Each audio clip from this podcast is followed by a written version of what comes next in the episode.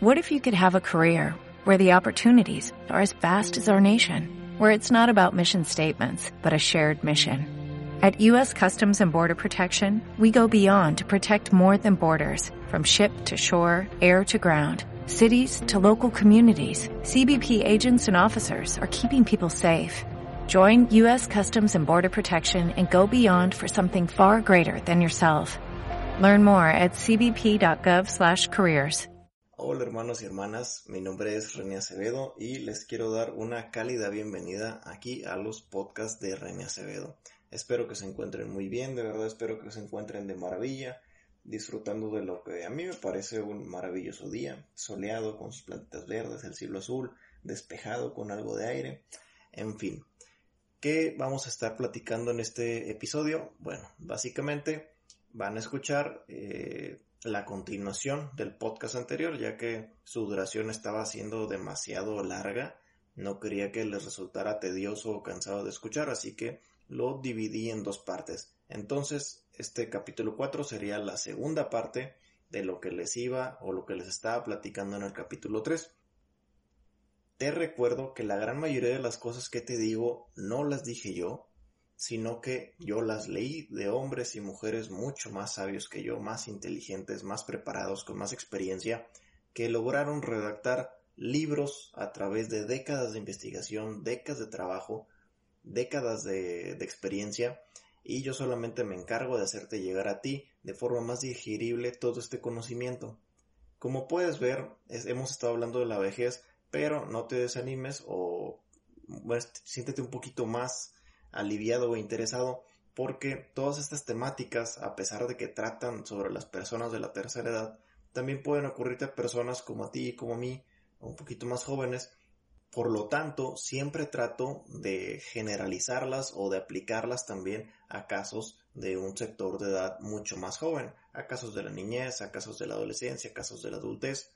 Entonces reitero las temáticas que vamos a tratar en este podcast, que son las pendientes del, episodio anterior, son el comportamiento empalagoso y pegajoso de los viejitos y la negación de la realidad, que son dos cosas que no solamente le pasan a los viejitos, cualquiera puede negar la realidad, que vamos a ver qué es eso más adelante, y eh, no solamente los viejitos son pegajosos, yo creo que todos hemos tenido una pareja o nosotros somos esa pareja o tenemos un familiar, un amigo que es algo empalagoso, algo meloso, que están hechos de miel y azúcar y quieren andar ahí pegados y a veces es algo muy bonito, puede llegar a ser algo muy cómodo, pero hay otras ocasiones, como en la problemática que vamos a abordar más adelante, en la que se vuelve algo tedioso. Entonces, quédate aquí, ponte cómodo, haz lo que tengas que hacer, pero reproduce este podcast y pon mucha atención.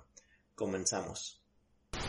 Ahora sí, charlas interminables y comportamiento pegajoso. Este es el número 9 y es bien divertido, porque a todos nos pasa, yo creo, que tenemos un abuelo, un familiar, que llegas con él y dice, ay sí, mijito, te voy a contar la guerra de los pasteles. Yo participé en esa guerra y en la guerra de los tomates también. Y tú estás así como que, ay abuela, es que traigo prisa y, y ya me la contaste y aparte no es cierto. Entonces, pues no te quiero escuchar, pero obviamente no le dices porque es tu abuela, porque es tu papá, porque es tu tío. Y pues te quedas ahí, sentado dos horas escuchando cómo participó en la guerra de los pasteles. Y es que es bastante común que los abuelos, o mejor dicho los adultos mayores, acostumbren a contar esta, esta historia interminable sobre sus vidas que seguramente ya te contaron antes. Entonces, imagínate, tú eres un adulto responsable, tienes mil cosas que hacer, tienes mil personas con las cuales quedar bien, pero antes tienes que ir a visitar a tu abuela antes de poder cumplir con todo lo demás. Entonces, hay que aprender a ver este, esto que hacen tus abuelos o tus papás, de que te quieren tener ahí escuchando esa historia, como un intento que hacen ellos, un intento desesperado por mantener el contacto con los demás. ¿Por qué? Porque es bien común que cuando una persona crece la comienzas a hacer como que un poquito a un lado. ¿En qué sentido? Porque son más delicados físicamente y la persona piensa que también mentalmente y que sí es un poquito de cierto, son también más como hablamos en la estabilidad emocional, son un poquito más sensibles. Entonces comienzas a tratar a los adultos mayores como con pincitas, ay sí, abuelito, vente para acá o vente para allá y ahí quédate mientras yo vivo mi vida joven. Entonces, obviamente, los comienzas a hacer como un ladito, salvo que los trates con pincitas, pero de, fuera, de ahí en eso, ya a lo mejor ni siquiera los tocas o ni siquiera los abrazas porque piensas que están muy sensibles de su cuerpo, que les puedes lastimar, o tienes esa idea cultural de que tienes que tratar con sumo cuidado a un anciano, que sí es cierto, pero tampoco quiere decir, y es que a veces se acompaña eso, de no tocarlo para nada, de no darle abrazos, de no darle la mano, de de no moverlo un poquito. Y también con eso va el no le cuentes eso a tu abuelo porque está viejo y se puede alterar y la presión y todo eso. Entonces tampoco tienen contacto con él de forma oral. Y entonces el abuelo está generando por dentro de ellas que ya no me tocan, ya no me quieren, ya no me hablan, no me cuentan nada, no me abrazan, no me hacen esto, no me hacen aquello. ¿Cómo quieren que yo no les cuente historias interminables para poder convivir un poquito más con ustedes si ustedes no conviven conmigo? Ahora, existen otro tipo de ancianos que pueden ser muy empalagosos o encimosos físicamente. Y esto lo puedes notar porque o de plano son muy directos y van y te quieren estar abrazando todo el día o te quieren estar besando, te quieren estar acariciando, como dije, te quieren estar dando besos, abrazos, palmadas, este, apretones o pellizcos si son un poquito más llevados. O de una u otra forma te piden seguido que los ayudes a levantarse, a sentarse, a moverse, a sostenerse etcétera. Y que sí es cierto que pueden este, tener estas necesidades, pero hay ocasiones y tú te puedes dar cuenta en la que dices, ay abuelo o ay papá, la verdad eso lo pudiste haber hecho tú solo. Entonces tienes que considerar que todo esto, tanto esta búsqueda de afecto eh, físico como este contacto verbal, tal vez lo hagan porque es la única forma en la que ya su edad, en la que no son muy tomados en cuenta, pueden conseguir afecto y pueden conseguir contacto físico. Así que si para ti es un problema que esta persona de la tercera edad sea muy pegajosa o invierta mucho tiempo en que en contarte una historia y tú tienes cosas que hacer, necesitas recordar que lo más probable es que de esa forma el anciano pida o busque lo que necesita. Entonces, ¿qué vas a hacer tú? Le vas a dar eso que necesita. Puedes intentar con apretones de manos, palmas en el brazo o en la espalda, abrazos, besos. Eh, si es este mujer le puedes pedir el cabello, bueno, si es hombre también. O si estás en la situación en la que tú eres quien baña a esta persona de la tercera edad, puedes darle un baño un poquito más largo, un poquito más ameno, un baño enfocado en la relajación, que siente ese contacto físico y en, y en el sentido del contacto verbal, de tener esta conexión en la comunicación, hay que meterlo un poquito más en las, en las conversaciones de la familia, pedirle consejo, hay que comunicarse más con él, contarle cómo estamos, preguntarle cómo está y meterlo en la polémica familiar, meterlo en situaciones que el abuelo puede lidiar y hacer que formen parte de esta comunidad, de esta sociedad llamada familia y dejar de tratarlos con esas pinzas tan delicadas con las cuales creemos que ya no pueden hacer nada, cuando sí pueden hacer algo, sí pueden hacer muchas cosas y te lo pueden demostrar si les das la oportunidad de tener ese contacto físico, de tener ese contacto verbal que tanto desean. Entonces, básicamente, ¿qué pasa si tu abuelo, tu abuela, tu mamá, tu papá, tus tíos son muy empalagosos físicamente y también te tienen ahí este presente con sus historias gigantescas? Pues entonces tú les das lo que necesitas, lo que necesitan, lo que piden a través de su comportamiento y así ellos vas a ver que van a dejar de hacerlo y te van a dejar de entretener más tiempo con sus pláticas, te van a estar queriendo besar y abrazar todo el tiempo. Entonces, en la medida que tú les des, ellos te van a dar menos y te van a pedir menos y te van a exigir menos. Y vas a ver que la convivencia mejora. Muy bien, y ya para terminar, el punto número 10, la negación de la realidad. ¿Y qué es la negación de la realidad? La negación de la realidad es algo que tú y yo sabemos, es algo que todo el mundo sabe y que siempre ha sabido porque lo ha vivido y lo va a seguir viviendo porque es algo normal. Para entender bien bien lo que es esto es más sencillo si te lo explico con ejemplos. Mira, quizá te pasó, quizá no, que de chiquito rompiste una ventana, eh, lastimaste a alguien o rayaste una pared y tus padres te preguntaron si había sido tú y tú dijiste que no ahí negaste la realidad, que no es lo mismo que decir una mentira. Porque, y ya más, adelante vamos a ver por qué. O también te pudo haber pasado que cuando no entregaste tu tarea, y le dijiste al profe que la responsabilidad no era tuya, que era todos, de todos menos de ti, le dijiste es que me levantaron más tarde, nadie me dijo que ve tarea, el perro se la comió, cuando venía para acá hubo un choque, y le das mil excusas y todos los responsables fueron todos menos tú, es una negación de la realidad. Cuando perdiste eh, en un juego, en una competición, en una apuesta, y te negaste a aceptarlo, diciendo que hubo trampas, que te distrajeron, eh, o que tus herramientas, eh, tu material no funcionó, es otra negación de la realidad. Cuando te dieron la noticia de que una persona que quisiste mucho falleció y no les creíste, de verdad no les podías creer, es una negación de la realidad. Cuando tienes un hábito de consumo tan marcado, dígase hábitos de consumo de coca, de productos este, con mucho azúcar, de cafeína, de, de drogas, de alcohol, de tabaco, y es un hábito de, es un hábito de consumo tan marcado, tan frecuente y tan intenso, y que te niegas a aceptar que, que lo tienes, que es, que es un hábito tan marcado, que, o que te niegas a aceptar que eres un adicto, es una negación de la realidad. Cuando niegas que tu pareja haya terminado contigo y sigues ahí, creyendo que puedes regresar con él o ella, estás negando la realidad. Cuando fuiste infeliz con tu pareja y a pesar de eso te negaste a terminar la relación porque te consolabas pensando en sus cosas positivas o en la esperanza de que fuera a cambiar, es posible que negaras la realidad. Negaste la realidad cuando te emborrachaste una y otra vez hasta caerte con tal de no recordar y no hacer algo al respecto con los problemas de tu vida. Ahí estuviste negando la realidad. Cuando vas con el oculista y te dice que necesitas lentes para poder ver mejor, pero te niegas a aceptarlo y continúas sin usar lentes a pesar de lo borroso que veas y lo difícil que te resulte leer, negaste la realidad. Cuando perdiste una extremidad y te negaste a modificar tu estilo de vida, quisiste seguir haciendo lo mismo de la misma forma porque te negaste a aceptar que tu vida sería diferente, negaste la realidad. Entonces, ¿por qué negamos? ¿Por qué sean obvias a veces las razones o por qué no sean tan dolorosas? ¿Por qué terminamos negando la realidad? Y dicho de forma muy simple, porque la realidad es difícil.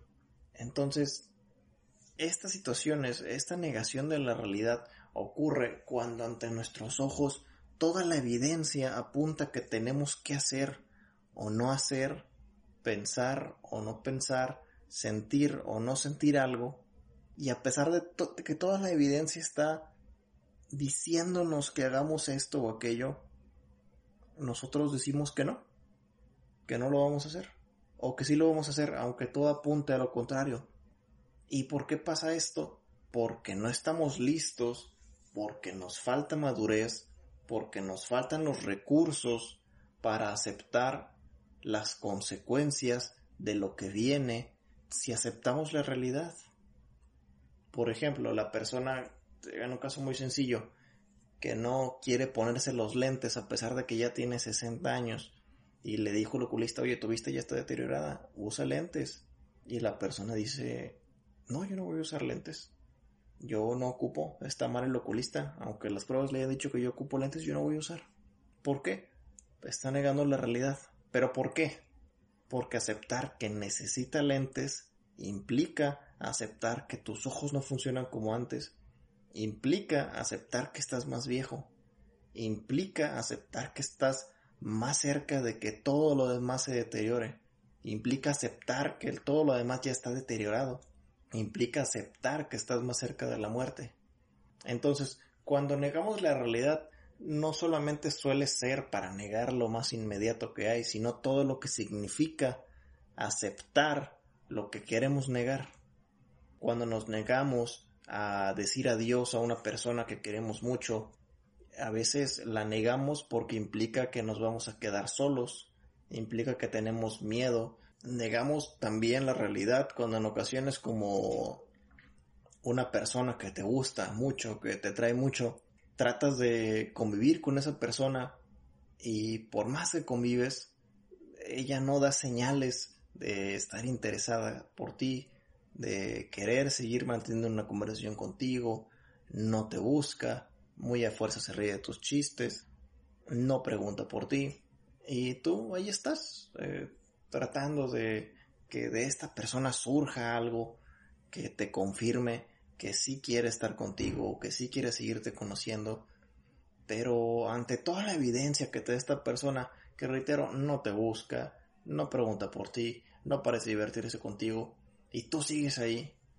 estás negando la realidad porque aceptar eso implica un rechazo, implica que fracasaste, implica aceptar que es un recordatorio de que quisiste estar con alguien y no se pudo y que a lo mejor va a tu lista de cosas, de otra de tus cosas que no pudiste lograr y eso es doloroso. A lo mejor eh, es aceptar el miedo que tienes de que te puedes quedar solo. Entonces cuando no aceptamos la realidad, esto se hace, reitero, no por la significancia del acto mismo, sino todo lo que conlleva, todo lo que hay detrás. Ponte a pensar, ¿por qué yo no quiero hacer esto en mi vida? ¿Por qué yo no acepto que esa persona no me hace caso? ¿Por qué yo no acepto que tengo un problema? ¿Por qué yo no acepto que necesito esto? Vas a encontrar la respuesta si te preguntas, ¿qué significa si yo acepto que tengo un problema? ¿Qué significa si yo acepto que tengo miedo de estar solo? ¿Qué significa si yo acepto que esa persona de verdad no está interesada en mí? ¿Qué significa si yo acepto que no quiero cambiar? Y entonces, haciéndote esa pregunta, te vas a encontrar con todas esas cosas que te impiden obtener lo que realmente necesitas, ya sea emocionalmente, en un sentido personal, en un sentido emocional o hasta en un sentido físico. Entonces, todos, tú y yo, negamos a veces la realidad porque no estamos listos para afrontar las consecuencias de lo que ello implica porque no estamos listos para hacerle frente a la vida y a todo lo que ello conlleve. ¿Por qué? Porque objetivamente la vida sí puede ser muy difícil, sí puede ser muy perra, puede ser muy culera. Pero ¿sabes quién sí es más culera? Tu mente. Tu mente te dice, oye, estar solo es bien terrible. El silencio es horrible. Ser abandonado es bien feo que se burlen de ti es terrible. Fracasar es terrible. Llorar, no puedes llorar, es terrible. Enojarte, no te puedes enojar, no está bien, es terrible. Te van a odiar. Sentir debilidad es terrible. Disfrutar, no lo puedes hacer, está mal. Conformarte es terrible, siempre tienes que apuntar al 100%. Descansar es terrible, no puedes descansar, tienes que trabajar, si no te vas a morir. Entonces, lo que nos hace negar la realidad casi nunca es la objetiva dificultad del mundo. Lo que te hace negar la realidad eres tú realmente. Eres tú. Son las ideas exageradas que tienes sobre el mundo o sobre las personas que hay en ese mundo. Que si se burlan de ti porque pasas a exponer en frente de tus compañeros y eso te da mucha vergüenza. Pero en realidad, ¿qué te hace esa vergüenza? No hace que pierdas tu trabajo, no hace que pierdas tu techo, que se burlen, no te quita ropa, no te deja sin una pierna, no te deja sin tus facultades mentales, no, no te mata que se burlen. Entonces, es la mente la que te lleva a negar tu realidad. ¿Por qué? Porque tenemos miedo, porque creemos que las cosas que significa aceptar la realidad son realmente terribles porque tenemos que envejecer es terrible, porque tenemos que estar solos es terrible, porque tenemos que perder a alguien es terrible, que nos rechacen, que nos dejen es terrible, cuando realmente no lo es. A veces sí puede doler, pero de eso que sea terrible y que sea insuperable, no, nada es insuperable. Entonces, de esta misma forma que tú y yo hemos negado la realidad numerosas veces en nuestras vidas y que lo vamos a seguir haciendo, el punto aquí es hacerlo lo menos posible nuestros ancianos, nuestros viejitos, nuestras personas de la tercera edad también lo hacen. Y, la, y una de las formas problemáticas en las que esto ocurre es cuando pese a sus enfermedades, a sus incapacidades, que ya no pueden ver bien de un ojo, que tienen dificultad para caminar, que les tiemblan los brazos, que se les olvidan las cosas, y se niegan a dejar de vivir solos. ¿Por qué? Obviamente para cada viejito es diferente y cada quien tendrá sus motivos pero en general porque aceptar esa realidad significa que necesitas ayuda para poder vivir. Significa que tienes que perder parte de tu autonomía, significa que tienes que perder tu autosuficiencia, significa que ya no te puedes valer por ti mismo. Y por supuesto, eso puede hacer que lo relaciones con convertirte en un inútil y ser un inútil está mal. Pero claro que no eres inútil. Pero sí, claro que te va a doler y claro que te puede entristecer aceptar este cambio. Entonces, ¿qué se hace en estos casos en los que el anciano se niega a aceptar la realidad de que necesita un medicamento, de que necesita dejar de vivir solo, de que necesita ser cuidado las 24 horas, de que necesita que lo lleven a terapia, de que necesita que lo lleven al doctor? En primer lugar, si son cosas que realmente necesita de vida o muerte, pues se las tienes que administrar o se las tienes que eh, conseguir o se las tienes que dar o se las tienes que o tienes que llevar a que lo cumpla, quiera o no. Y a pesar de eso, y no solamente son cosas que, que, te puedes tomar con un poquito, más de paciencia, lo puedes llevar con un psicólogo. ¿Para qué? Para que conozca por qué se niega a aceptar su realidad, por qué le es tan difícil aceptar que se tiene que tomar ese medicamento, por qué le es tan difícil tener que apegarse al tratamiento, a la dieta, a las reglas, qué significa para él o ella aceptar que tiene que hacer eso. Entendiendo esas cosas y trabajándolas en terapia, que ya no te puedo decir cómo se trabajan, es como el anciano de poco a poco y de forma natural va a ir aceptando que en su vida hacer o no hacer ciertas cosas no significa más de lo que realmente son, no significa más de lo que realmente son en ese momento no son actos trascendentales. Aceptar que tienes que tomar un medicamento no es algo trascendental. Tomártelo o no, sí, porque te puedes morir. Pero el acto de aceptarlo no conlleva nada. Entonces, con una terapia, con la ayuda de un psicólogo, puedes, puedes lograr que el anciano o tú mismo entiendas por qué te es tan difícil aceptar cierta situación, cierto procedimiento, cierta cosa, cierta regla, y vas a poder hacer algo para cambiarlo, para que de poquito a poquito puedas aceptarlo mejor. Entonces, básicamente, hay que hacerle ver la realidad, pero no de forma brusca, sino con empatía y mostrarle que puede superarlo, así como tenerle paciencia mientras se adapta. Pero si no lo llevas con un psicólogo, él puede tardar años en adaptarse solo, y cualquier cosa que él pueda alcanzar solo, te aseguro que se va a tardar mucho menos si va con un psicólogo. Entonces, no te tengas a que se tarde toda la vida en entender que tiene que tomar el medicamento. Llévalo con un psicólogo y se va a dar cuenta mucho antes. Entonces, hermanos y hermanas, ya terminamos con las cinco temáticas. Bueno, con las diez temáticas y contamos las del episodio anterior. Y solo me queda decirles y desearles que tengan éxito con todas las técnicas estrategias, el conocimiento que les di, que algunas son más sencillas que otras, pero espero que las sepan aplicar para que resulte de forma muy efectiva y que cuando las lleven a cabo lo hagan con entrega y con rigor. Pero también tienen que entender que también hay algunos casos en los que no va a ser suficiente, entonces necesitas tener la apertura en la que a pesar de que tú hayas intentado todo lo anterior, lo mejor siempre va a ser que lo lleves con un profesional pertinente para que tú te ahorres tiempo, te ahorres esfuerzo, te ahorres dinero y él te diga precisamente qué es lo que tu abuelo, tu papá, tu mamá, tus familiares necesitan, ya sea un psicólogo, ya sea un médico, ya sea un nutriólogo, pero sí confía en dejar a tu familiar en manos de un profesional de la salud que te va a decir, reitero, precisamente cuáles son las indicaciones que tienes que seguir, con las cuales vas a poder formar parte del tratamiento de tu, de de tu familiar y vas a poder ser una parte fundamental del éxito y del progreso de este ser querido.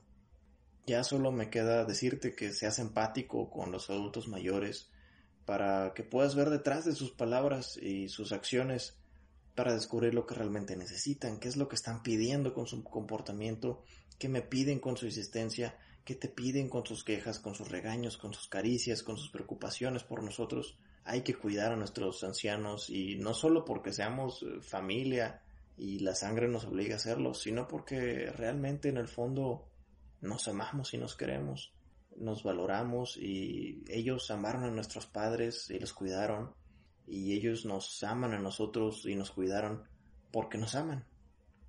Entonces, ¿cómo no vamos a amarlos nosotros? Reitero, hay que cuidar a nuestros ancianos, hay que valorarlos, hay que verlos como lo que son, fuentes de 50, 60, 70, 80, 90, 100 años de experiencia por encima de nosotros, la experiencia de sus amigos. Estoy seguro de que muchos de ellos tienen mucho que decir, entonces présteles un poquito más de atención, reintégrelos en sus vidas, háganlos que formen parte de las conversaciones y tampoco los traten de forma tan delicada como con pincitas. No, no creo que nadie quiera ser tratado así, ¿verdad? Con pinzas. Entonces, ya antes de despedirme, les voy a decir de qué vamos a estar hablando en los próximos episodios. Vamos a hablar del divorcio, la pérdida del empleo, la muerte, amenaza de muerte y duelo, la decisión de ser intervenido quirúrgicamente, víctimas de violencia por accidentes, violación y asalto o allanamiento de morada y embarazo no deseado con énfasis especial en el aborto. Todas estas temáticas van dirigidas a las personas que se pueden enfrentar a cualquiera de estas situaciones y cómo se aborda o qué nos recomienda el libro desde una temática psicológica, desde el proceso terapéutico. Yo soy René Acevedo, escuchaste los podcasts de René Acevedo, espero que te haya gustado, que lo hayas disfrutado y te veo en el próximo episodio.